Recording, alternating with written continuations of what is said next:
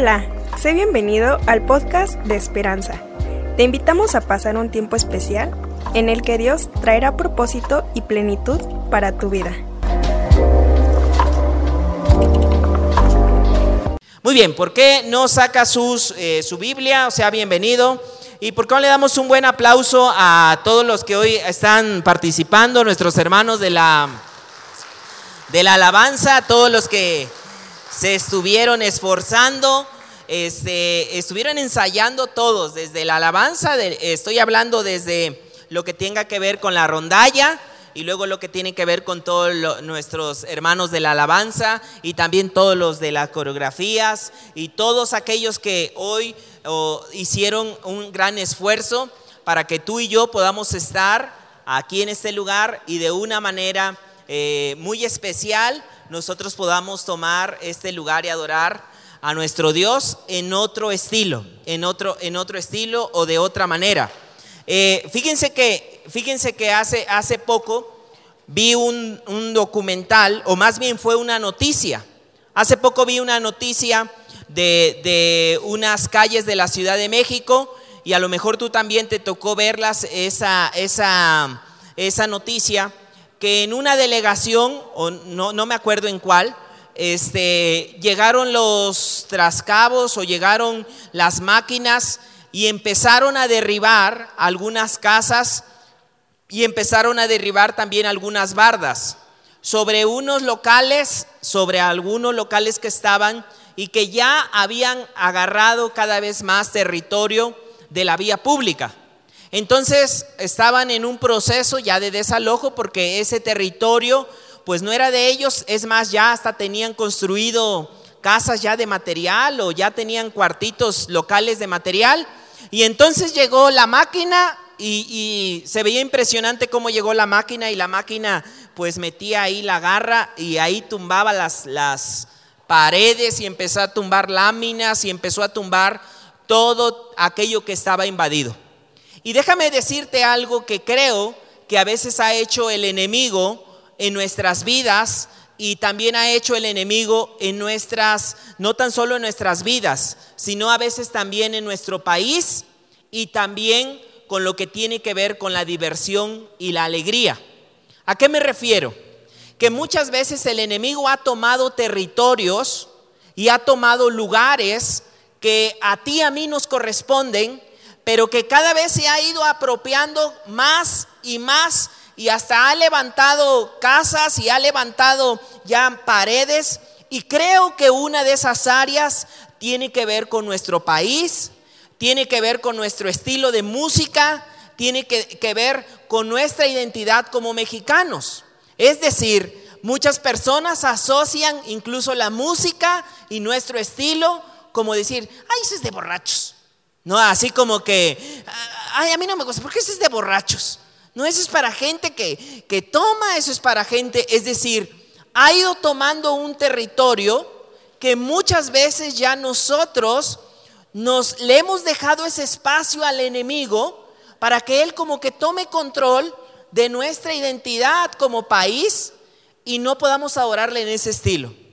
Y a mí me da mucho gusto cuando tú y yo nos unimos y podemos unirnos en celebración sin whisky, sin alcohol, sin, es decir, sin todas esas cosas que te pueden venir a esclavizar, pero que tú puedes celebrar, que tú puedes divertirte de una manera muy sana, de una manera muy alegre, y es más, que hasta le puedes adorar al Señor de una manera de nuestra identidad en la manera en que nosotros como mexicanos podemos decirle, Señor, tal vez años atrás nuestras culturas, bien sean mexicas, bien sean mayas o bien sean culturas que no te conocían, aunque fíjense, si tú en algún momento has visto nuestras culturas, había una necesidad de poder adorar a Dios, aunque no sabían de qué manera. Habían ritos, habían formas, aunque no sabían y no conocían, pero es ahí donde Dios viene a aquellos perdidos y nos empieza a dar nuestra identidad. Y hoy en este mes, tú y yo como mexicanos podemos tomar esa identidad. Es más, yo te diré, no le dejes que el enemigo cada vez tome más calles, tome hasta cuartitos, ya le ponga construcción. No, no, no, no, no. Llega, tú y yo tomemos ese territorio de alabarle al Señor en nuestro estilo, de alabarle al Señor como mexicanos y por supuesto como lo que acabamos de hacer hoy, de poder orar por nuestra nación, de orar por nuestro estado, orar por nuestro municipio y celebrar eso. Celebrar que tú y yo somos personas que amamos a Dios. Sabes, en la Biblia a eso se le conoce como los gentiles, aquellos que no son como tal de una nacionalidad, eh, pura sangre de Israel, pero que al inicio algunos creían que solo era para algunos pero que algo que vemos es que Dios amó tanto, no tan solo a unos, sino al mundo, que hoy podemos adorar a Dios en todos nuestros estilos. Y yo quiero invitarte, yo quiero invitarte, tal vez tú seas de los de mi equipo, y digo de los de, o, o seas de los que yo fui de mi equipo, que yo decía, ay, ¿para qué me pongo cosas? ¿No? No tengo que andarme este, poniendo nada y ya todos los días podemos hacer así y ya, este, pero después me di cuenta que, sabes, es como lo del pozole o como una comida. No es lo mismo comer una comida sin sabor, insípida, sin sal, sin un poco de condimentos.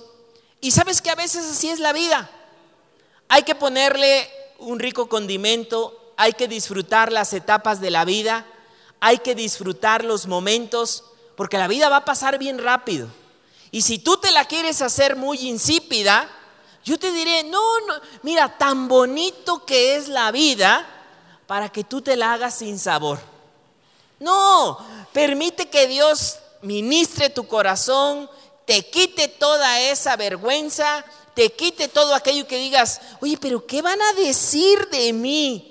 No, pues a lo mejor cuesta en un inicio, pero ya después, ya la gente se acostumbra. Es más, la gente hasta la andas animando tú. Y yo quiero invitarte como parte de esta iglesia, sin forzar a nadie, que te unas a eso, o sea, por, lo menos un moñito, una pintadita, un aretito, algo que te puedas tú poner en modo, en modo de celebración. Lo empiezas a disfrutar más, también quiero decirte, traes a tu familia, traes a, aquellos que te rodean, lo bonito de los tiempos. Sabes que una canción se disfruta porque tiene diferentes tiempos. Si solo una canción estuviera, se vuelve un ruido. Y porque está en un solo en un solo tono. Pero cuando le pones, ya empieza a agarrar otro tonito. Y a veces así, hasta las mismas etapas de la naturaleza, hay cambios en ellos y se disfrutan cada uno de los cambios. Está la primavera, está el verano, está el otoño, está... Y disfrútalos. Yo quiero invitarte a eso, que lo disfrutes, que puedas celebrar. Y hoy, hoy, que ya huele a pozole, ¿no? Está todo inundado de pozole, ¿no? Aquí no sé si sientes, pero uno va entrando y ay, se siente muy muy rico, ¿no? En esta en esta parte. Quiero hablar muy rápido acerca de algo que venimos hablando que se llama buenas noticias. Las buenas noticias que Dios tiene para nosotros. Hemos decidido todo el mes de septiembre y también octubre que sea un tiempo de buenas noticias. Pero específicamente hoy quiero hablar acerca de esto. No te enganches. Hoy quiero hablar acerca de no te enganches. De no engancharse. De no engancharse. De poder decidir tú y yo vivir en libertad. No te enganches. Decide vivir en libertad. La capacidad de no engancharse, no engancharse. Yo en esta parte, y, y si tú nos has acompañado, tengo una frase que a mí me gusta recordar para mí. Voy a volver a repetir eso. Tengo una frase que me gusta repetir para mí, porque siendo sincero, estás o la persona que está aquí al frente es una de las personas que se enganchaba muy rápido. No creo que sea la persona que más me engancha, que más me enganche o me enganchara con alguien, porque creo que por aquí debe haber algunos o algunas de ese equipo, ¿no? Que tal vez se enganchan muy rápido en, en, en algunas circunstancias y una vez que se enganchan, cuesta desengancharse. Entonces, te está hablando alguien que tuvo que recordar esta frase, que constantemente la recuerdo porque normalmente tiendo a engancharme. Y ahorita quiero hablar algunas cosas que a veces nos enganchamos. Pero una de las frases que normalmente yo me recuerdo es, no te vuelvas el propósito de gente sin propósito. No te vuelvas el propósito de gente que no tiene propósito. Yo te he contado aquí algunas historias, vergonzosamente te he tenido que contar algunas. Una de una vez que fuimos a un supermercado y el cajero, ya estábamos ahí en, una tienda de, de o de Soriana, ya no me acuerdo qué, cuál era la tienda, y yo me acuerdo que estaban cobrando y en eso, cuando estábamos cobrando, yo solamente iba con mi esposa, creo que no teníamos hijos, ¿verdad? No teníamos hijos. Y estaban cobrando y yo vi la cajera como que tenía mala cara, ¿no? Tenía mala cara, como que no era su mejor momento. Y entonces como que estaba pasando ahí la tic, estaba pasando ahí las cosas, ¿no? Ahí por el escáner. Y, yo de verdad, o sea, vi su cara y Fíjate algo, por eso te digo, a veces uno se empieza a enganchar con cualquier cosa. Yo vi su cara y como que por dentro empezó así a subirse la temperatura por dentro y dije, oye, o sea, pero yo no tengo necesidad de poder ver esta cara, estos tratos, o sea, yo vengo aquí, yo vengo a un ser, pero fíjate, todo eso yo lo estoy pensando por dentro, pero por dentro me empiezo a encender y entonces como que ella lo pasaba y lo, lo, botaba. No sé si eran de sus mejores días. Hoy puedo comprender otra visión, pero mira, si en ese momento, y fíjate que al grado llegué para no hacértela tan larga, que ya cobró, cobró, pasó todo y le dije a mi esposa, a ver, déjame checar el ticket. Dije, porque habían habían sido como 390, pon tú, no me acuerdo exactamente la cantidad, pero habían sido como 390, pon tú 98.50, ¿no? Y había cobrado en lugar de 398, había cerrado la cantidad, pero era como un peso nada más.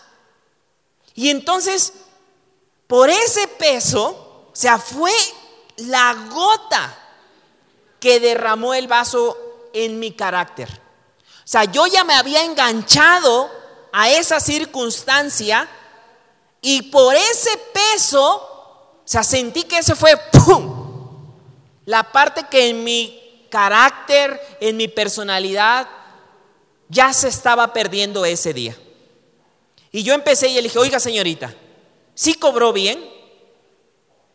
Y creo que si tú eres igual que yo, o si tú eres mejor que yo, que no lo dudo en eso, ¿no?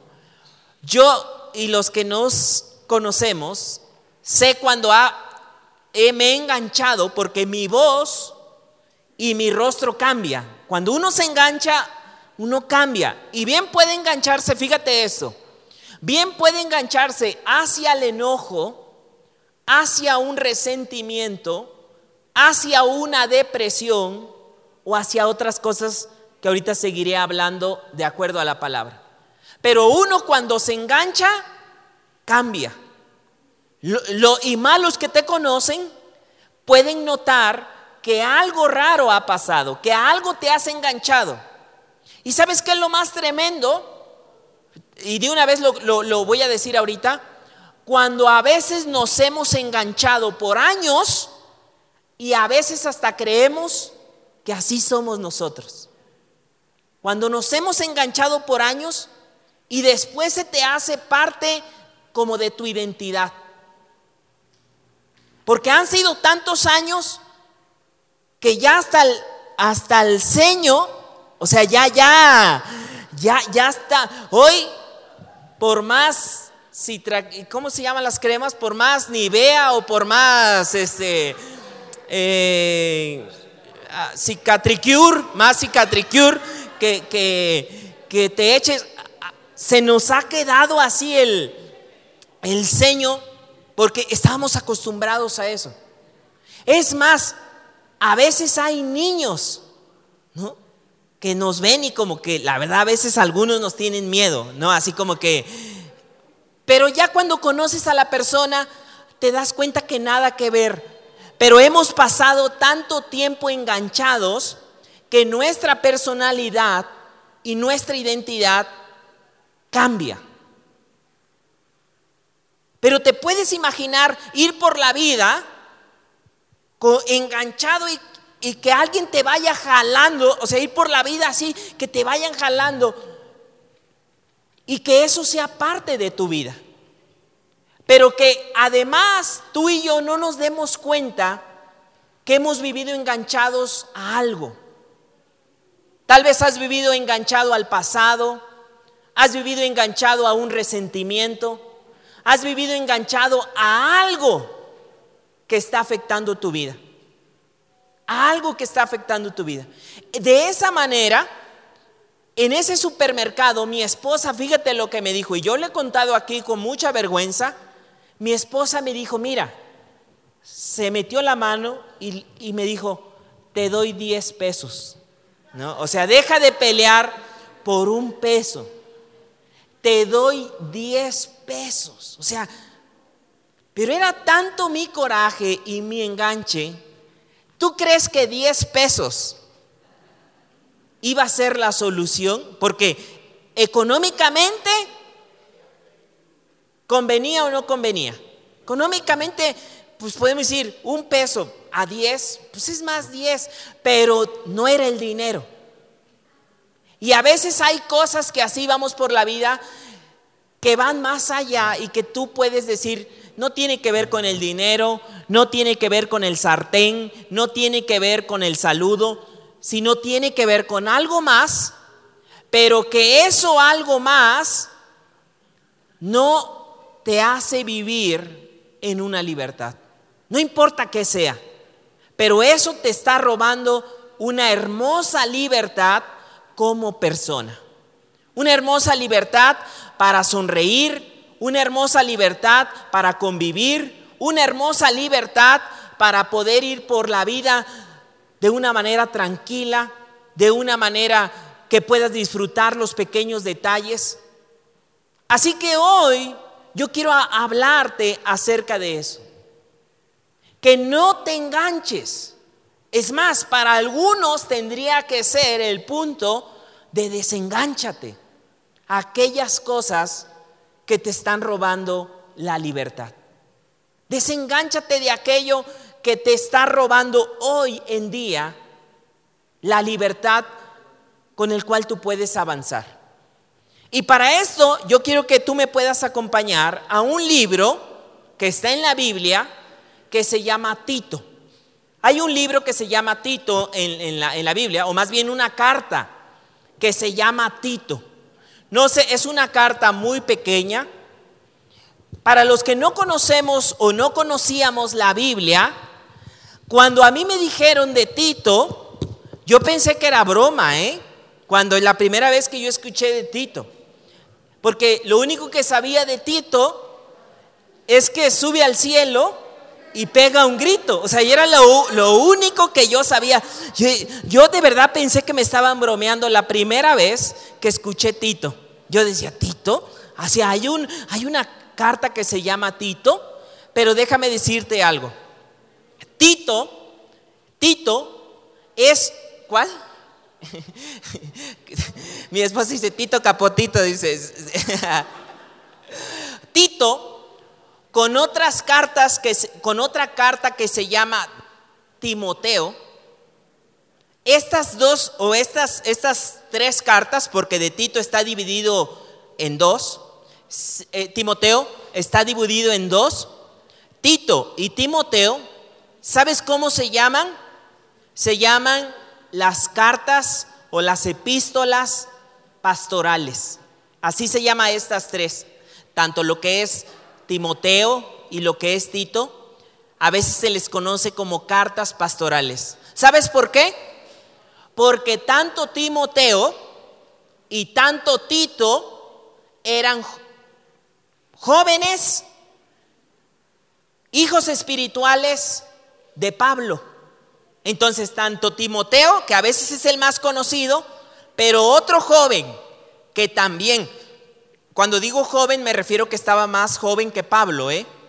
No que, no que, o sea, sí estaban jóvenes, pero eran, Pablo estaba más grande que estos dos jóvenes, tanto que Timoteo y como Tito.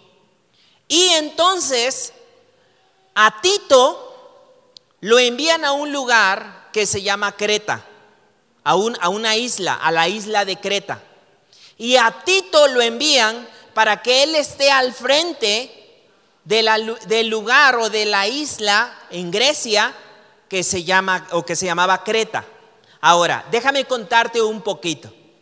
Creta, o sea, Creta es un lugar, ¿eh? Creta es, eh, no, no, es otra, eh, una señora que vende pan o algo así, vayas a estar imaginando eso, no. Creta eh, era un lugar, una isla, ¿no? Entonces, a Tito lo envían a Creta, pero en Creta, ¿no crees que, que estaban así de las mejores personas? Es más, cuando tú lees Tito, ahí en el, en uno, en el capítulo 1, había dichos sobre Creta. Había dichos de la gente de Creta. Habían dichos, y uno de los dichos es que esa gente era peleonera, golosa y, que era gente fea. Así por decirlo, lo, estoy simplificando. Había dichos así, ay no, esos de Creta. Así como los que dicen así de Tolcayuca es gente guapa, no, hermosa, no, no sé qué más dirán de, de aquí, no, este, este, buena onda, ¿no? Los, ¿Ves a lo de los amores? Ah, gente, o ves a los álamos, o así, gente, así que se dice, no, gente preciosa, así, ¿no? Gente amable, buena onda. Bueno, pues los de Creta tenían dichos, pero los dichos de Creta eran que no eran tan buena gente. Ahora, ahí es donde se lee en Tito 3:9 lo que Pablo le escribe y le dice esto. Mira, acompáñame a las pantallas. Quiero que veas esto. Quiero que veas en las pantallas. Ya te expliqué un poco de los de Creta, de los de Tito, porque hoy estamos hablando de buenas noticias. Y la buena noticia es que tienes la libertad, tú y yo, de no vivir enganchado.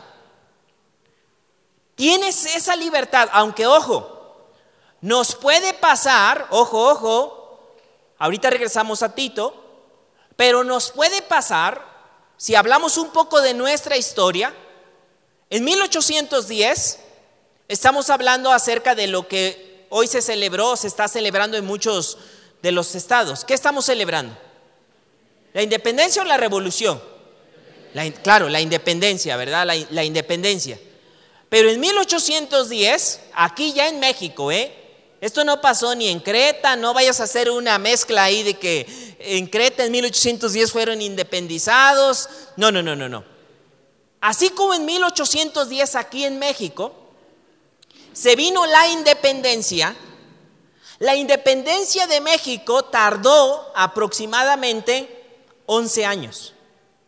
Es decir, nosotros celebramos el inicio, pero fue hasta 1821 donde más o menos ya como que se ponen las paces, pero fíjate esto, quiero que veas esto. En 1810, el cura Hidalgo él siendo un cura, hace un acta en 1810 donde declara que no iba a haber más esclavitud en 1810. Aunque, pues, como estamos hablando solamente, como estamos hablando solamente de que eran unos rebeldes o eran considerados unos rebeldes en 1810, no se tomó como algo así de decir, ah, es una ley. No, simplemente lo dijo un rebelde. Que tú te puedes parar ahí afuera y puedes decir, como tú y yo, no nos podemos parar y decir, ¿saben qué? Todos, ahora de aquí en adelante, todos, y decir algo y la gente te toma y dices, ah, pues, está bien, ¿no? Qué buena onda, ¿no? Si tú lo dices, ¿no? En esa parte. Bueno, en 1810, el cura Hidalgo más o menos dice eso. Y pues, como quiera, se viene la guerra. En 1813 surge otro personaje que también es conocido en nuestra independencia, que es Morelos y Pavón. José eh, Morelos y Pavón. Y él también hace un documento de que se abolía la esclavitud. Pero pues como había una guerra, la esclavitud seguía. Pero te digo que en 1821 más o menos termina la guerra de independencia. Pero no es hasta el primer presidente de México, estamos hablando de Guerrero, que ya se hace algo legal. Más o menos estamos hablando como si en el 21, como en el 23, como en, esa época, cuando se hace, se empieza a hacer algo legal. Pero quiero que veas esto. Pasan los años y todavía en el porfiriato, en el porfiriato, que después desencadena la revolución, en México, todavía por la parte de Yucatán y en los lugares más alejados, seguía habiendo esclavos en las haciendas. Seguía habiendo Hay un libro muy bueno para los que les gusten la historia que se llama México Bárbaro. Es un libro de historia de nuestro país y en México Bárbaro se describen el trato que se le daban a los esclavos y desde que salía el sol hasta que anochecía, había esclavos después de la Revolución Mexicana. Pero pon mucha atención, porque después de Porfirio Díaz y de la Revolución, en las haciendas, la gente fue ahora sí ya libre. Pero iban con las con los que estaban en las haciendas y le decían, "Ya son libres." Y la gente no sabía qué hacer. Y decía, "¿Pero qué? Pues ya soy libre y ahora qué?" ¿Qué hago si aquí aquí tengo mi trabajo, aquí enterré a mi abuelito, aquí enterré a mi mamá? Es más, muchos de los esclavos hasta se enojaron con aquellos que les dieron libertad.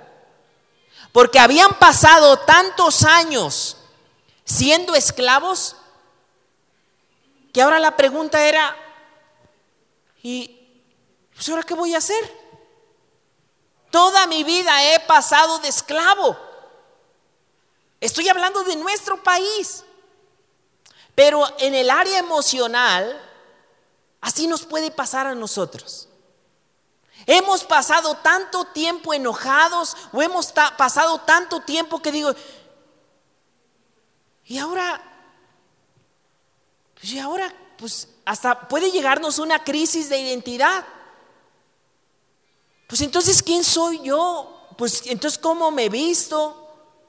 Pues entonces, ¿cómo actúo? Pues entonces, ¿cómo? Si ya saben que yo soy seco sea, yo así soy, yo no, yo, yo no soy, no se me da otra cosa.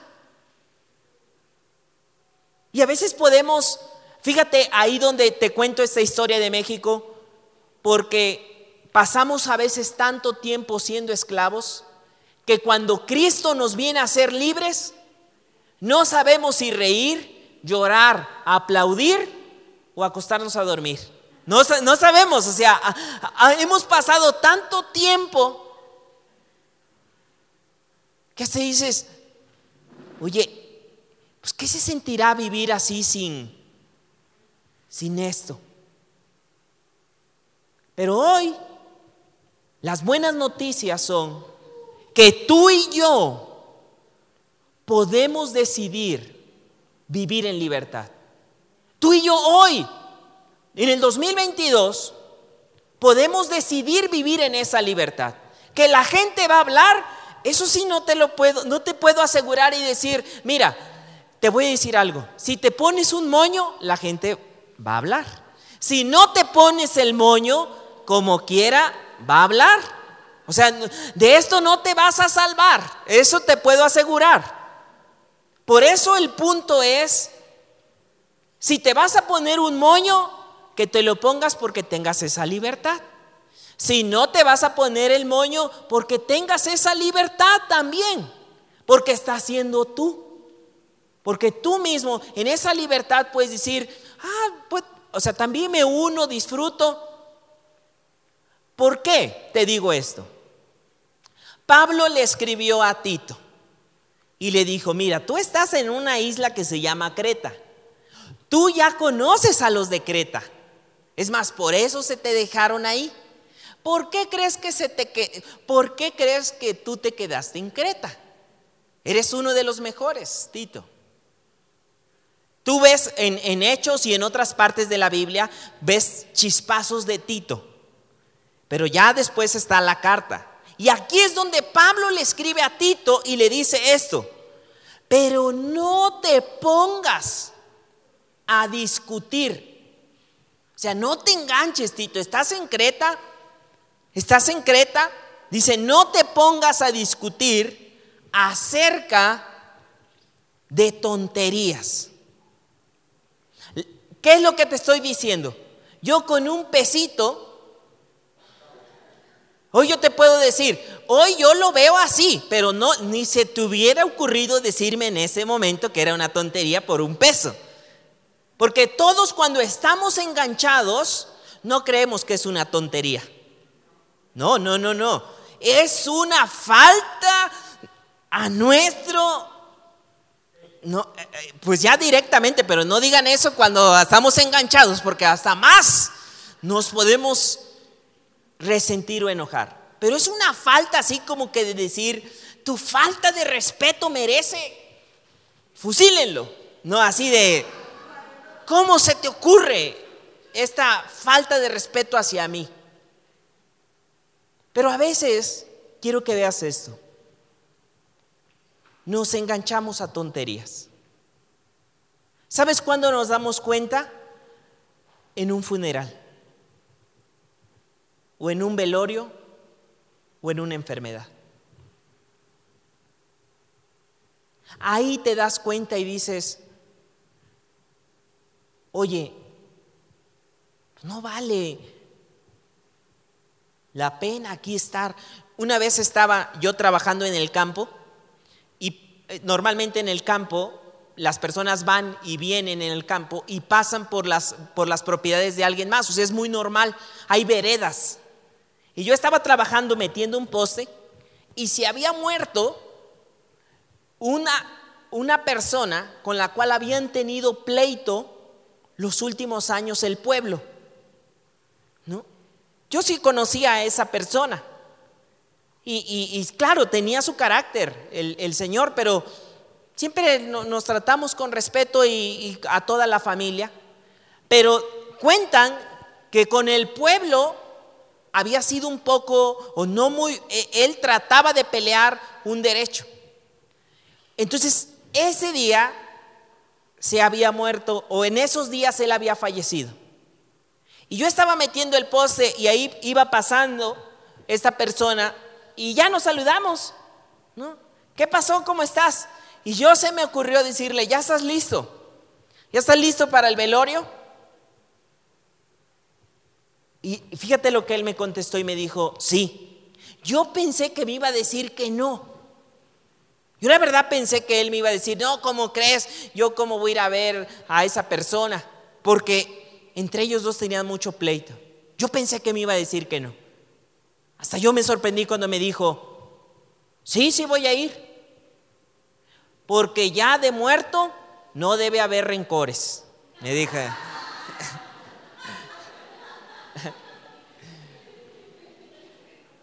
Y yo me quedé, yo me quedé pensando en eso que él me dijo.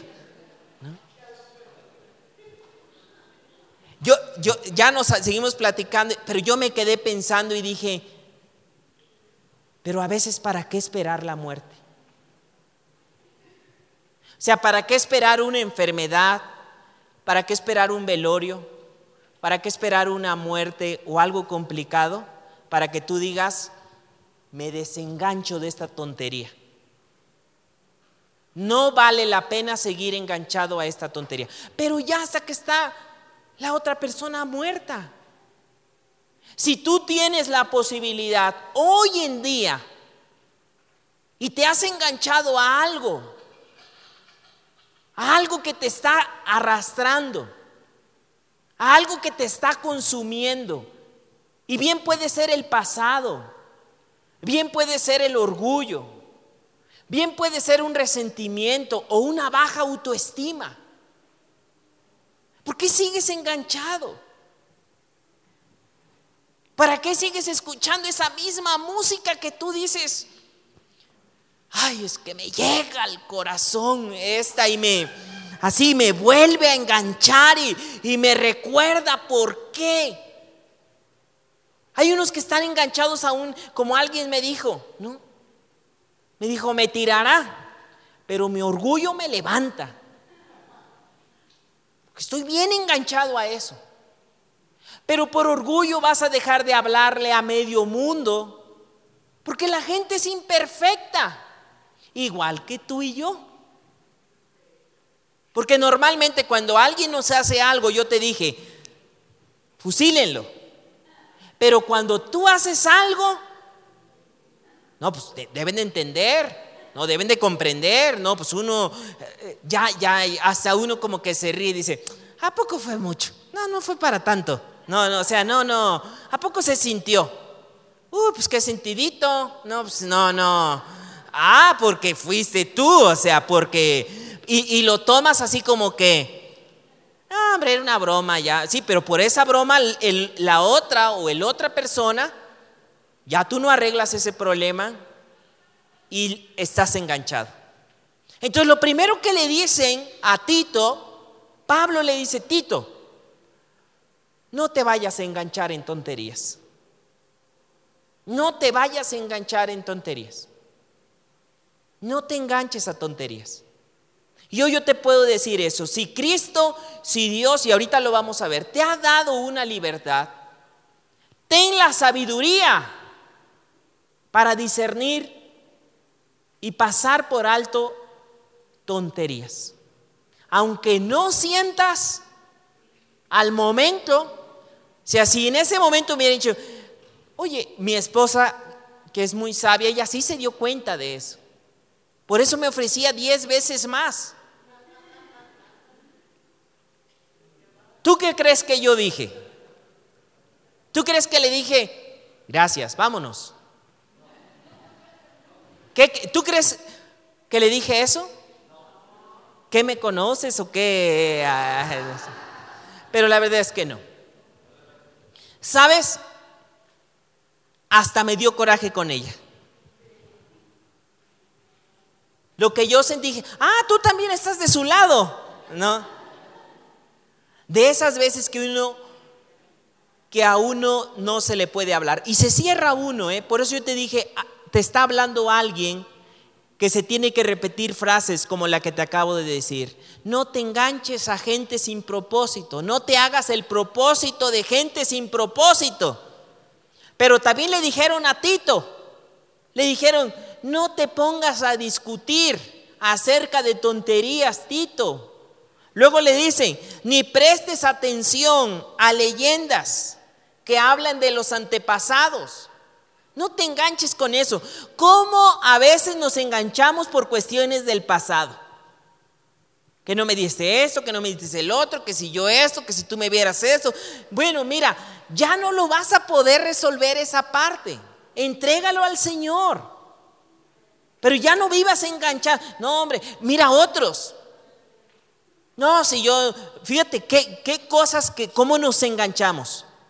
No, si yo no me hubiera casado, si yo, ya estás casado, o sea, ya está, pero sigues enganchado. Es más, fíjate, voy a decir algo con, a veces enganchado a exparejas. No, si yo me hubiera, en lugar de X, me hubiera casado con Y, ¿dónde estaríamos? Eh, ¿qué, ¿Qué haríamos? Mira, el otro anda en otro lado. Qué peligroso hoy las redes sociales, porque también te enganchas a eso. Te enganchas al pasado, te enganchas a cosas que te hacen creer y te roban la libertad y la felicidad de hoy. Te enganchas a eso. Eh, no te enganches también. Las redes sociales son muy mentirosas, las redes sociales. La mayoría de las veces te hace creer, pues todos publican su mejor momento en una red social. Ah, aquí en Cancún. Ahora comiendo chiles en hogada. Ahora aquí este, celebrando el pozole. Ahora aquí Sí, pero no va a poner aquí, ah, ahorita peleando, no, este, con, aquí con mi esposa. A ver, sonríe esposa, a ver, vamos. Nadie pone eso, nadie pone de correr con los hijos en la mañana, decir, arréglate la mochila, el cuaderno, nadie pone de eso. Entonces te hace creer a ti que el único infeliz en la vida eres tú. El único infeliz, feo, desgreñado no peinado, eres tú. Y te hace creer eso. ¿Y sabes qué es lo peor? Que uno se engancha a eso. Se engancha y ya no disfruta quién es uno. Ya no disfruta quién es uno. No te enganches a tonterías. No te enganches a cosas del pasado y le dice, no te enojes. No te enojes. No te enganches. No te enojes, ni te pelees con nadie. Solo por hablar de la ley de Moisés, esas discusiones son inútiles, Tito, y no te van a conducir a nada. Ahora mira esto, quiero que veas esto. Esto se lo dice en Tito 3.9. Estoy Hoy estoy ocupando la versión lenguaje sencillo. Pero esto fue en 3.9. Pero quiero que veas, esto fue lo que Pablo le cerró a Tito y le dijo, Tito, no te enganches. Pero en Tito 3, 3 y 4, antes de llegar al 9, Pablo le recuerda esto a Tito. Mira, mira lo que le dice Tito, mira esto. Les dice, antes, antes Tito, cuando eras esclavo, Tito. Eras esclavo, Tito. Tú, eres, tú y yo éramos esclavos antes. Y hoy te puedo decir eso. Hoy en Cristo puedes tener un antes y un después. O sea, puedes tener un antes y un después. Y Pablo le dice a Tito, le recuerda esto y le dice, antes Tito, tú Tito y yo Tito y muchos. Y hoy podemos decir eso, tú y yo antes. Antes nosotros mismos éramos ignorantes. Es decir, un ignorante, aunque déjame decirte esto, es diferente un ignorante a un necio. Porque el ignorante no conoce, pero el necio ya lo sabe y como quiera sigue ahí. Y lo que le dice Pablo a Tito, le dice, Tito, Tú, éramos tú y yo éramos ignorantes. Hacíamos, creíamos que estamos bien, Tito. ¿No te ha pasado eso? Cosas que tú hasta hoy, como lo que yo estoy diciendo, hasta nos da vergüenza decir, qué barbaridad. o sea, hasta, no sé, o sea, la vez que te fuiste a pelear a la escuela por una señora y que, ¿por qué le dijo eso a mi chamaco? ¿Por qué le quitaron el sándwich? Y, y llamaste al director, llamaste, y después dices, ay, qué o sea, de verdad que... Ah". Pero aquí le dice, éramos ignorantes. Ahora también te voy a decir algo. hay gente que a veces actúa en su ignorancia. Y en alguien tiene que caber la madurez.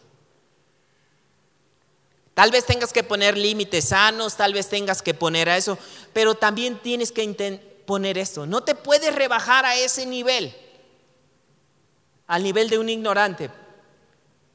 Pero aquí le recuerda, le dice, Tito, antes éramos ignorantes y desobedientes y andábamos, ¿qué le dijeron a Tito? Andábamos perdidos. Sigue hablando, dice, para divertirnos Hacíamos todo lo malo que se nos ocurría, Tito. Creíamos que eso era diversión, Tito, Tito. Creíamos que, la estábamos haciendo en grande. Y a veces así nos pasa en la vida, o sea, creemos que no va a haber algo, este, que se va a armar, se va a hacer, o sea, creemos que eso es diversión, cosas que, que te esclavizan, cosas que al otro día dices, eso no la aguanto, mi cabeza no aguanto, no, me siento peor. Lo que en una noche destruí, mi reputación de años, ya hasta apodo ahora me, pusieron por andar este, haciendo faramayas una noche. En, una, en un rato, pero eso es lo que Pablo le está diciendo a Tito. Le dice, Tito, hacíamos cosas para divertirnos que no sabíamos que eran malas. Le sigue diciendo, dice, éramos malvados. ¿Y qué más? Fíjate. Aquí le dice, hay cosas que se veían, Tito, hay cosas que se veían.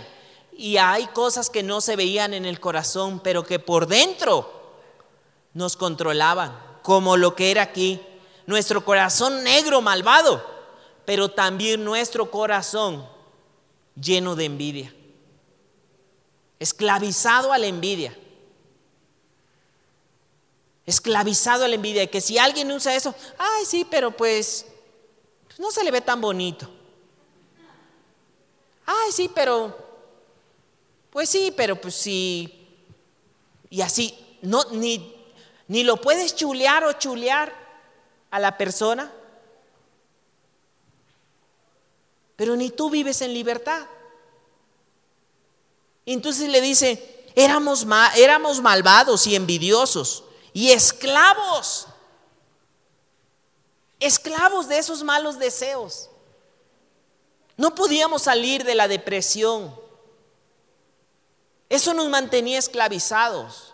¿Del qué dirán? Qué feo es vivir esclavizado del qué dirán. ¿Sabes qué es lo peor? Que a veces la gente anda en su mundo. Ay, pero ¿qué van a decir? Las mismas chanclas, las mismas botas de hace ocho días, ¿no? ¿Qué van a decir? La gente ni cuenta, la gente también anda pensando qué van a decir de ella. Pero hay gente que vive enganchado a eso y no son felices. No disfrutan la libertad que Dios te puede dar. ¿Qué va a decir mi familia? ¿Qué van a pensar de mí? No, hoy tienes esa oportunidad. Le dice, éramos en esta parte, todo, mira esto, dice, éramos esclavos de esos malos deseos. Todo el mundo, todo el mundo, le caíamos mal, Tito. Eras una persona a veces de carácter difícil y fea. En pocas palabras, todo el mundo nos odiaba. Todo nos odiaba. Ah, pero ah, nosotros también. No, eso, eso, es lo que le recuerda. Y le dice, ni que me interesara esa gente fea. No, de, de porque luego nos vamos eh, enganchando a eso. Y luego a veces nos enganchamos así con, con la familia, ¿no? De, al revés. Pero aquí dice, ni ellos nos caían y ni nosotros también los odiábamos. A todos. Y el que me quiera hablar, que me hable. Pero mira, Es cierto que no le vas a caer bien a todos, o sea, eso es cierto porque ni Jesús. Pero eso no debe estar fundado en un corazón dañado. Tú y yo lo que nos toca hacer, tú y yo podemos disfrutar, pero que eso no fluya de un corazón dañado. Como lo que sí Pablo le dice a Tito, nos odiaban y nosotros también los odiábamos. No podemos caminar así. Le dice Pablo a Tito, pero mira, aquí viene lo más interesante. Pero Dios, Tito, pero Dios. Mira lo que hizo Dios, le recuerdan a Tito. Pero Dios nuestro. Y mira aquí le recuerda y dice, nuestro Salvador, tu superhéroe, tu libertador, porque tú y yo, Tito, estábamos perdidos. Por eso le dice, no le dice tu Señor, le dice tu Salvador. Y qué hermoso y qué padre que tú y yo en estas fechas podamos recordar a los que físicamente tal vez nos dieron nuestra libertad, pero también a los que aquellos en algún momento caímos en prisiones de otro o estamos en prisiones de otro índole. Pero nuestro Salvador. Yo estoy hablando de prisiones, tanto físicas, pero también espirituales y emocionales. Porque a veces llega a suceder que alguien que está en una prisión, físicamente ha sucedido esto. Están presos, pero a veces es cuando más libres son. Y hay otros al revés, que andamos libres pero que internamente andamos bien presos, bien esclavos. Yo quiero invitar, ven Mario tantito, vente Mario, vénganse, a que nos pueda contar un poquito de su testimonio. Porque Mario eh, ha experimentado o experimentó un poco de lo que yo estoy hablando de prisión física y algo más. Pero eso lo va, se los va a decir Mario.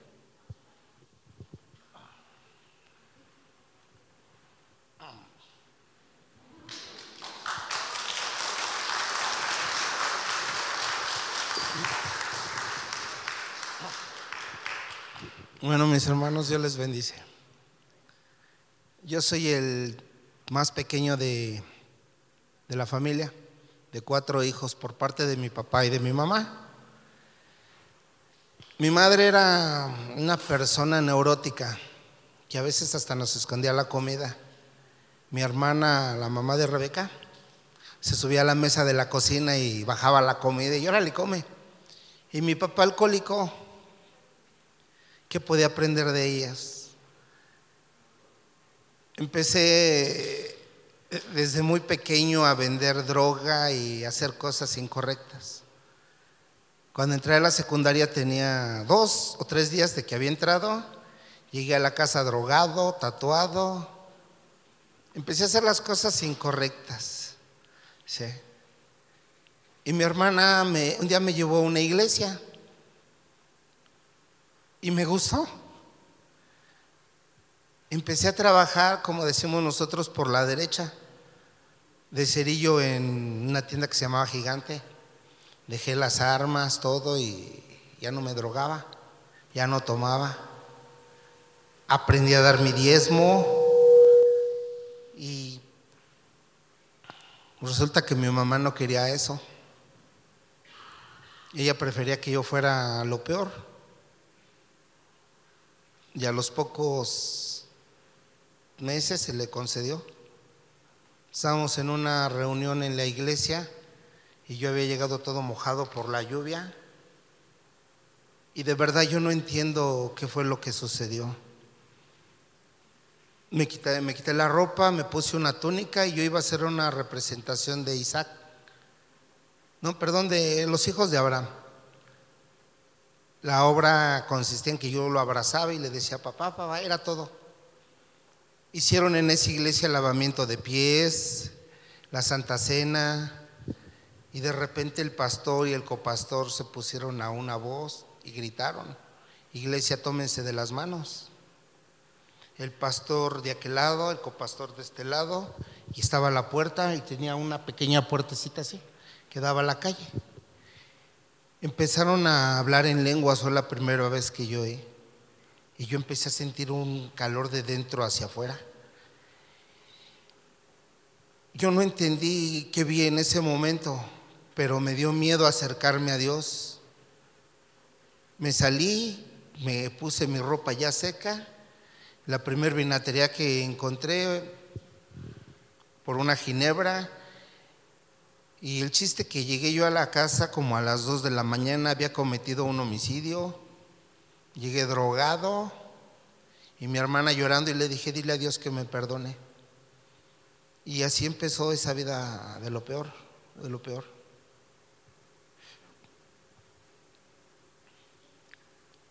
Había veces que, como dice el pastor, nos enganchábamos en cosas incorrectas,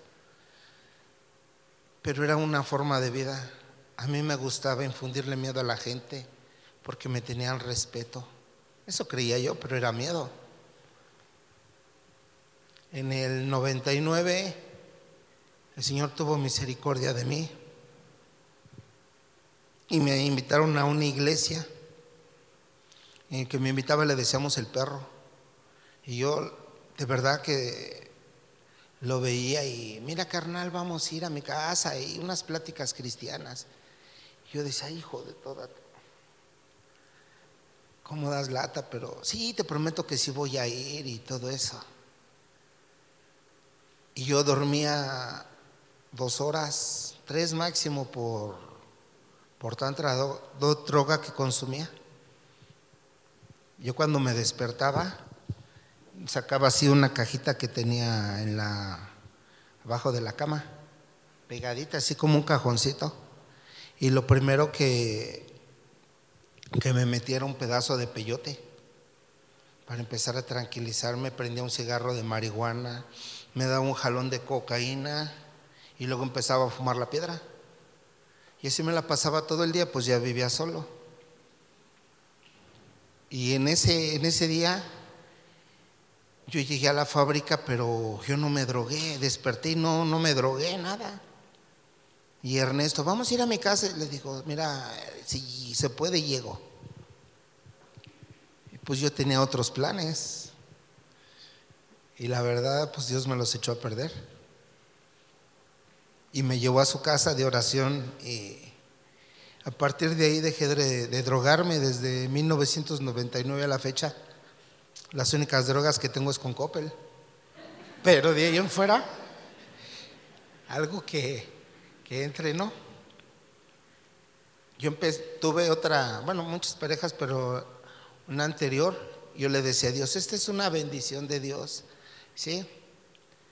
Ella aceptaba que yo le leyera la Biblia con sus hijos, y yo decía, es una verdadera bendición.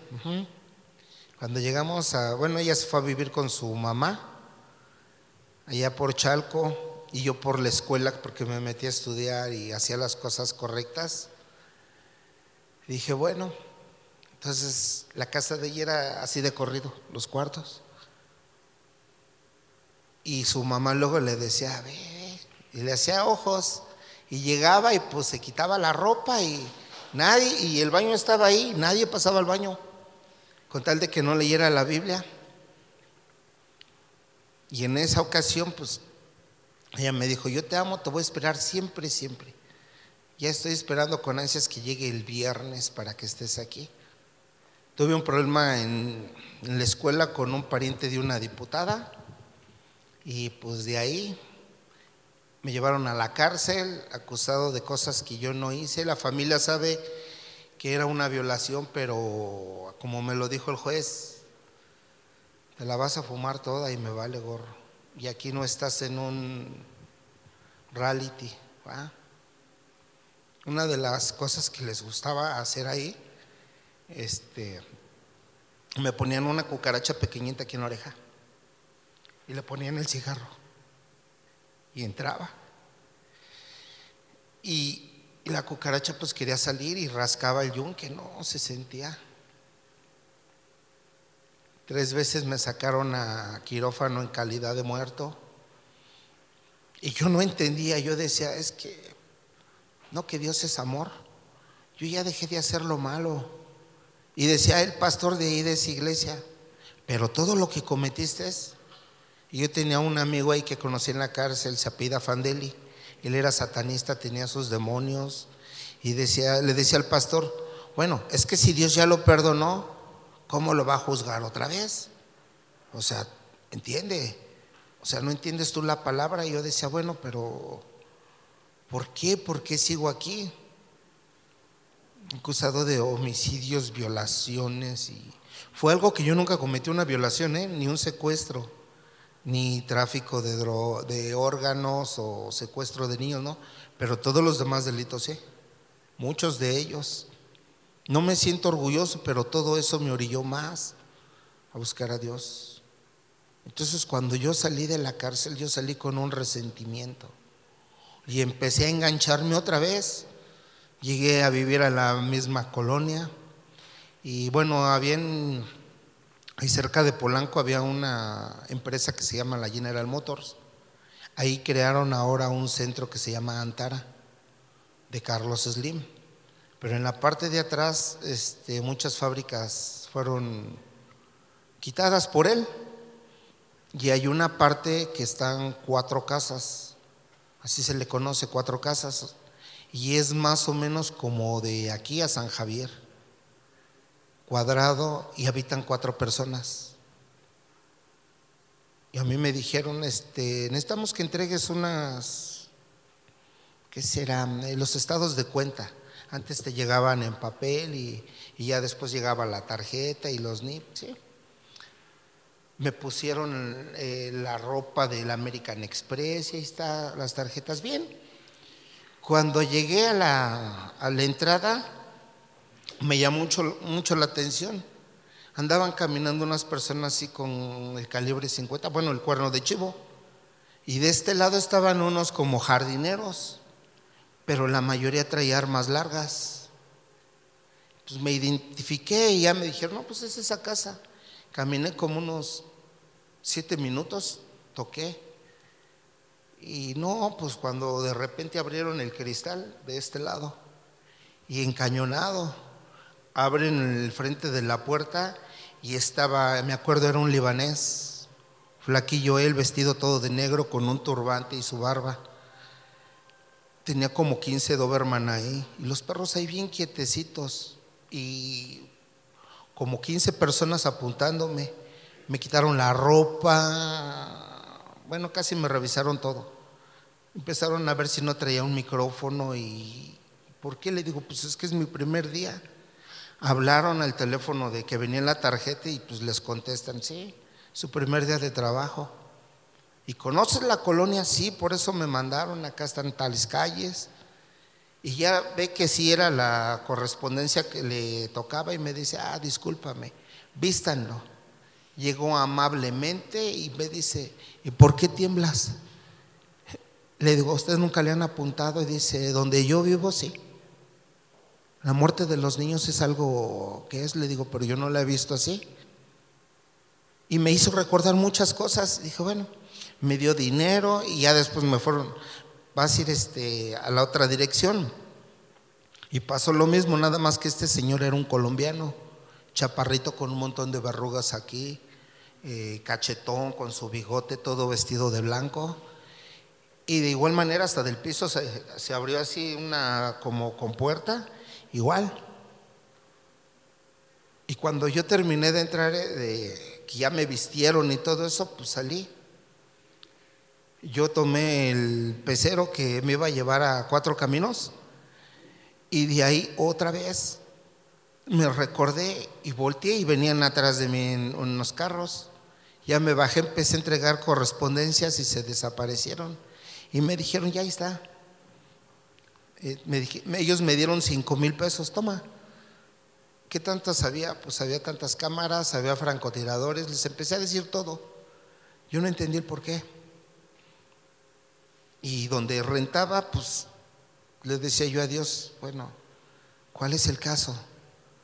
La, la persona que era mi pareja, Cuando yo llegué el 25 de diciembre del 2013, este, entró su nueva pareja, traía mis botas, mi ropa, en serio.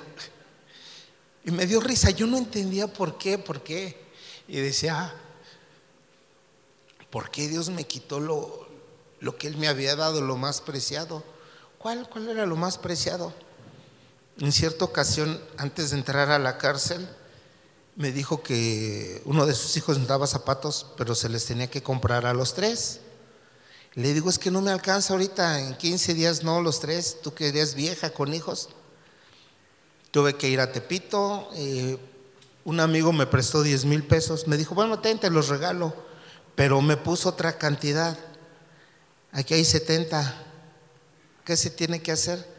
Pues este nos está estorbando. No sé si llegaron a oír hablar de Esteban uno que le del cártel de los sapos ahí en Tepito. Y pues yo sabía dónde estaba, hice lo que tenía que hacer, regresé y me dice, aquí está el dinero, si necesitas más me avisas. Llegué con la que era la pareja y le digo, mira, ¿qué hiciste? Le digo, pues le di para abajo a uno y me dice 80 mil pesos. Le digo, pero es la última vez. Dice, no, espérate. En tres meses, uno por día. Le dije, qué poca, qué poca tienes. Cuando yo salí de la cárcel y me quedé solo, yo decía, ¿y ahora qué hago? Ya no tengo a nadie, pero te tengo a ti. ¿Tú puedes hacer algo por mí? Y me trajo para acá. Yo pasaba los fines de semana porque venía a ver a mi mamá. Y precisamente en el puente de San Javier, si me dormía, despertaba y volteaba la cabeza así decía, ¿y ahí qué habrá? ¿Qué habrá de bueno? Yo veía la iglesia católica, la universidad, decía, ¿qué habrá de bueno? cuando entré a trabajar a la ánfora, yo sentía tanto odio contra esas personas. A pesar de que iba a la iglesia con mi cuñado, yo sentí el odio, el resentimiento y decía, no, pero ¿cómo? ¿Cómo? O sea, a mí me quitaron todo y pues no es justo. Y de la nada surgieron un, números telefónicos y el chiste es que ya tenía 10 equipos. Yo llegaba allá a la ánfora y ahí está Lucía que se los diga. Así estaba la televisión, yo me preparaba mi café, me sacaba mis dos tortas, mis dos chiles habaneros y Lucía así por ahí sentada y se me quedaba viendo. Pero, ¿a mí qué, no? Yo viendo los pingüinos de Madagascar. De verdad, pregúntenle. Entonces, ese día yo contacté a la gente y me dijeron, vente, ya tenemos localizada persona vamos, ya nos, ya sabemos por dónde llegar y todos salimos. Y yo dije, o sea, es una mentira. Pero cuando empecé a ver lo que era mapas Google, sí es cierto. Dije, ay, en la torre. Y pues yo no sabía cómo decirle a mi mamá que me iba a ir a México a, pues o quedaba ahí o a ver qué hacía. Y ese día pues iba yo caminando ya para mi área de trabajo y volteé a ver a Lucía. Nunca la había visto. ¿Por qué me regresé a preguntarle su nombre? Y se quitó su mascarilla y me dice, me llamo Lucía. Y qué bonitos ojos tienes, qué feliz has de hacer a tu marido. Y se me olvidó, se me olvidó por completo lo que tenía que hacer. Hasta los cuatro días me acordé y les dije, ¿sabes qué? Deja las cosas así. El proceso con ella fue menos de un año, nos casamos y yo no entendía ¿Por qué Dios me había quitado esas cosas que para mí parecían buenas? Tenía un buen trabajo, tenía una fuente de ingresos muy buena, o sea, por parte de, fuera, o sea, ¿por qué todas esas cosas? Y en cierta ocasión tuvimos un pequeño problema y mi señora hizo con 20 pesos, comió Karina, Nora, Ángel, ella y yo con 20 pesos y quedamos satisfechos. Le di gracias a Dios. Y a los poquitos días recibo una llamada telefónica. Ya tenían a estas personas, al libanés y al colombiano. y querían que le sacara la información. ¿Ustedes han oído hablar de la muerte chiquita? Es un tipo de tortura italiano. Eh, le pegan en, en sus nalgas con un polín hasta reventárselas. Le amarran las manos acá atrás, le ponen un nudo del, del cuello y los pies así y lo agarran. Y cuando empiezan los calambres, empieza a estirar y empieza el ahorcamiento. Es una muerte muy fea. Y así se le saca toda la información. Nunca lo vayan a hacer, ¿eh? Ustedes que se me quedan viendo. Y me ofrecieron 16 millones de pesos por hacerlo. Y yo le dije a mi señora, le digo, mira, 16 millones, damos la ofrenda, ayudamos a la iglesia, a los hermanos. Nos quedamos con 5 millones, nos, 5 por 4, 20, nos van a dar 200 mil pesos cada tres meses. ¿Cómo ves? Y me dice, pues si lo quieres hacer, hazlo, pero aquí ya no regresas. Me le quedé viendo y empecé a entender el propósito de Dios. Rompí el chip y a partir de ese momento comprendí que no fue el estar en la cárcel por algo incorrecto. Dios tuvo que quitarme todo lo que me estorbaba, mi soberbia, el sentirme Dios, el sentirme poderoso, descubrir que no soy nada. Ahora ella es una de las personas que yo le digo, ojalá tú pudieras tener la misma visión que yo tengo. A mí me fue quitado todo hasta la libertad. Yo sabía que esas personas me podían matar en cualquier momento, ahí dentro de la cárcel, y pues fue un motín. Pero gracias a Dios no. Las tres veces que yo estuve en quirófano en calidad de muerto, yo abría los ojos y le daba gracias a Dios, sigo vivo, aún hay esperanza, es mejor perro vivo que león muerto. Y decía, Dios tiene razón. ¿Cuándo voy a salir de la cárcel? No lo sé. Decían que no. En cierta ocasión, un custodio, se, bueno, de los eran las vacas locas, ellos le llamaban los Cristos, era hincado y con las manos así. Y aventar agua y los toques. Y los toques en las partes nobles no son nada saludable. Hasta me hacía del baño. Y ese día llegó el custodio y se estaba cambiando. Y le alcancé a ver la cara y tenía un lunar así, negro, con pelos. Creo que hasta le conté los pelos y ya cuando lo vi así todos uniformados, empecé a escuchar quién, el de la voz y le dije, mejor mátame perro porque el mundo es bien pequeñito y donde te tope. Le dio risa. Y Lucía y yo éramos novios, teníamos como un mes y veníamos de Real del Monte y allí en Plaza Bella se detuvo. Se abre la puerta y así como donde está Paco, estaba él. Lo vi, quién sabe qué sintió hasta el chofer. Lucía se puso a llorar, así como Magdalena, ya, que quién sabe, pero yo no había dicho nada. Nada más fue por, por lo que salió. Me vio aquel y yo sí me iba a bajar. Pero su reacción de él fue agarrar a la mujer que tenía ella, a los dos niños y los abrazó. Y yo nada más le hice así. Y pálido se puso. Y me dijo el chofer, que es todo bien, sí, vámonos. Cuando llegué a la central, pues yo ya no aguanté, me puse a llorar. Y me dijo el chofer, ¿nos regresamos? No. Volver a lo mismo y todo eso. Hoy he aprendido, y gracias a Dios por todas esas experiencias, es como una cicatriz. Ahorita ya no me duele, antes sí estaba de niña, ahorita ya no. Hoy lo recuerdo y si hay lágrimas, pero son de agradecimiento. Y sé que si llego a hacer algo malo, ¿hasta dónde puedo ir? ¿Qué puedo perder? Por ejemplo, con Ángel, él le ha dicho a Dios que le da gracias a Dios por el Padre que tiene.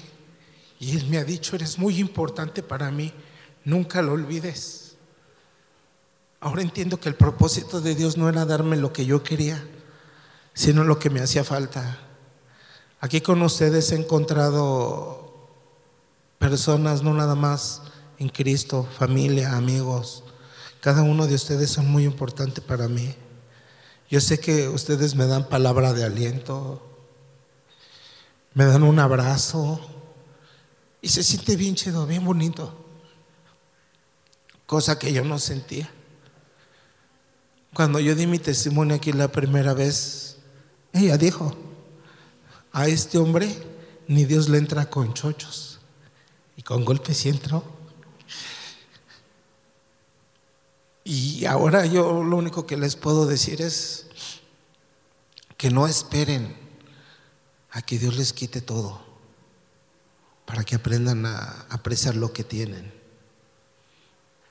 Las situaciones a lo mejor son difíciles, deudas, todo lo que sea, pero es pasajero. El estar con Dios es lo mejor, el estar a sus pies. Y yo sé que que a lo mejor no era el momento, no era lo correcto, pero yo le doy gracias a Dios por todo lo que pasé y si lo tuviera que pasar otra vez, como decimos, me lo vuelvo a tragar, pero para llegar a sus pies. Gracias, mi hermana. Y para tener lo que ahora tengo, sí lo volvería a hacer.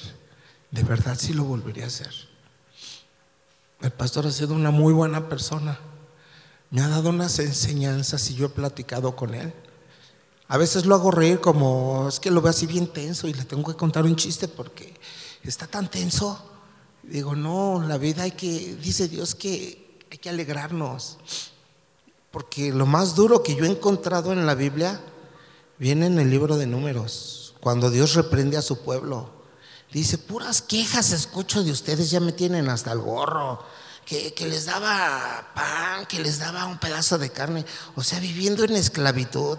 Hoy, ahorita que tienen su libertad, ya me tienen hasta el gorro. Bueno, esa es mi versión. Así no dice Dios.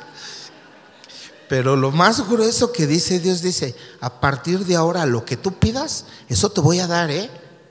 Y si dices que te va mal, pues cámara, te va mal y ahí te va más, para que dejes de estar de chillón. Y, Dios no lo dice a nosotros. O sea, le digo yo a mi señora, pues si tú no lo entiendes, no lo entiendas. Pero yo salgo y me vale gorro. Yo estoy loco, sí estoy loco. Y, de verdad, de verdad, el vivir la palabra de Dios es algo que, que no tiene precio. Les voy a decir lo que le dije al pastor la semana pasada. En el grupo de amistad nos dijeron que teníamos que dar una cooperación y sí, y nos recordaron, si llega un amigo, un visitante, a lo mejor te quedas sin comer. Dije, no, pues está bien. Y me dice el pastor, sí, así tiene que ser. Bueno, pues me voy a traer a mi amigo Carlos, el parapléjico. Y se me quedó viendo, ¿y eso? Le voy a llevar su pozole y lo voy a poner así atrás. Y según va a comer él y como yo, y le digo, ¿verdad que está rico? Y le muevo la cabeza. Y se empezó a reír y le digo, eso no lo voy a hacer. No lo voy a hacer, pero esa sonrisa, pastor, nunca debe de faltar. Eso es lo que les quería compartir. Y perdón si estuve de niña, ¿eh? pero... Muy bien, Ari. Gracias.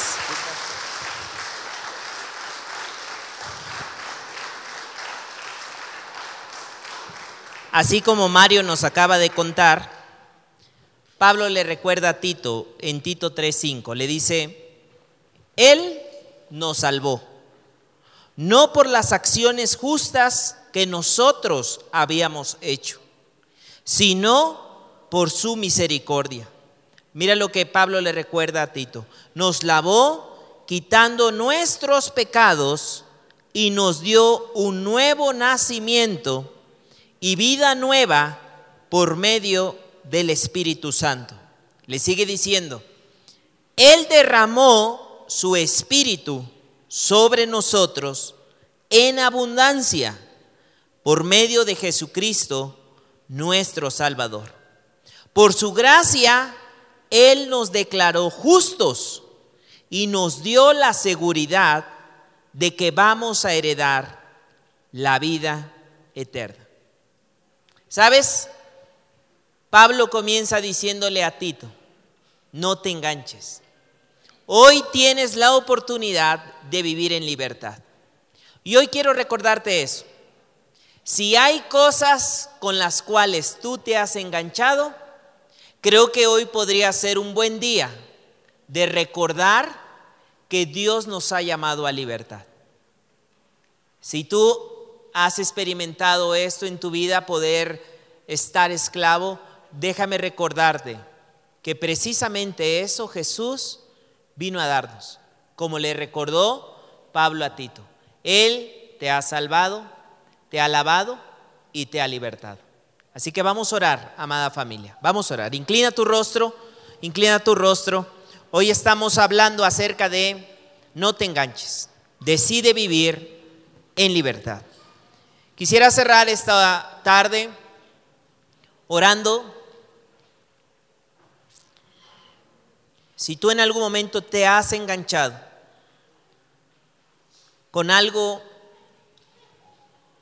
que te ha robado y te está robando la libertad, el gozo, la alegría, la paz, no importa lo que sea, no importa aquello que te estás enganchando, hoy puede ser el momento que tú le entregues tu corazón, que tú le entregues tu vida al Señor y le digas, Señor, hoy te entrego mi vida y te entrego mi corazón. Señor, estamos en esta tarde, en este lugar aquí reunidos celebrando en este mes la libertad, en un mes que llamamos el mes patrio, por la libertad que hemos tenido.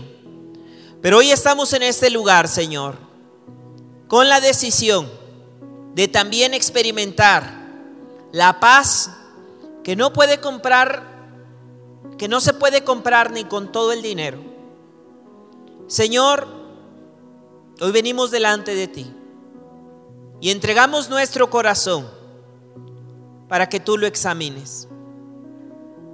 Señor, si nos hemos enganchado en tonterías, si hoy incluso llegamos enojados a este lugar, porque nos hemos sentido ofendidos, deprimidos. Señor, más de algunos se ha sentido sin valor, que no tiene ningún valor y que no hay belleza en su vida. Enganchados, Señor, al que dirán, o enganchados a la belleza según el mundo, enganchados con el pasado, enganchados con el resentimiento, enganchados con la falta de perdón, enganchados con un vicio, enganchados con un pecado, Señor, enganchados al orgullo, enganchados al enojo. Señor, hoy te entregamos nuestra vida. Hoy queremos entregarte nuestra vida y nuestro corazón. Queremos experimentar más allá de una libertad física, una libertad espiritual. Señor, todos aquellos que no pueden dormir, Señor, aquellos que no han podido dormir porque las cargas, el peso, el estrés está inundando sus vidas. Aquellos que se han enganchado al estrés, que han dejado de descansar en ti, que han caminado con su yugo y algunos más han retomado su yugo, aquello que tú ya nos habías hecho libres. Padre, hoy en esta tarde Tú nos recuerdas que nos has dado esa libertad. Ponemos toda situación en tus manos. Señor, sabemos que no somos Dios, pero tú sí eres Dios. Señor, aquellas injusticias que sentimos, que hemos caminado y hemos vivido, las traemos delante de ti, Señor. Que tú seas nuestro abogado. Que tú seas aquel, Señor, porque aún dice tu palabra que los que aman a Dios, todas las cosas nos ayudan a bien, aún aquellas que no entendemos. Señor, también, hoy queremos tomar la decisión de soltar y de perdonar, de vivir en esa libertad. Señor, tal vez muchas personas no se merecen ese perdón. Señor, pero no podemos seguir viviendo con esas cargas. Gracias Señor, porque tú no merecías lo que tú viviste en la cruz. Pero por amor a nosotros, por amor a nosotros, te entregaste. Señor, cambia nuestro corazón. De un corazón de piedra, cambia a un corazón sensible a tu espíritu y a tu palabra. La belleza de las cosas sencillas. Danos la valentía para restaurar en vida aquellas relaciones que todavía podemos. Que el enemigo no levante, Señor, toda barrera y nos enganchemos con el enemigo. Gracias, Señor, porque somos llamados a vivir en libertad. Gracias. Quiero que te tomes unos minutitos para orar tal vez por aquellos o por aquellas circunstancias en las cuales tú estés enganchado. Bendice, Padre, bendecimos a aquellos que en algún momento nos han hecho daño. Los bendecimos, Señor, Padre, bien sean por ignorancia, por dureza en su corazón o por lo que haya sido. No podremos saber, pero tampoco nos queremos enganchar a eso. Bendícelo, Señor. Gracias en esta hora por lo que estás haciendo y vas a seguir haciendo los próximos días de restauración. Gracias, gracias. En el nombre de Jesús. Amén, amén y amén. Gracias Señor, gracias. Esperamos que este mensaje te ayude con tu desarrollo. Te invitamos a que puedas seguir esta conferencia en el canal de YouTube que estará disponible todos los miércoles. Esperamos puedas seguirnos en Facebook e Instagram como Esperanza. Los links están en la descripción de abajo. Hasta la próxima semana.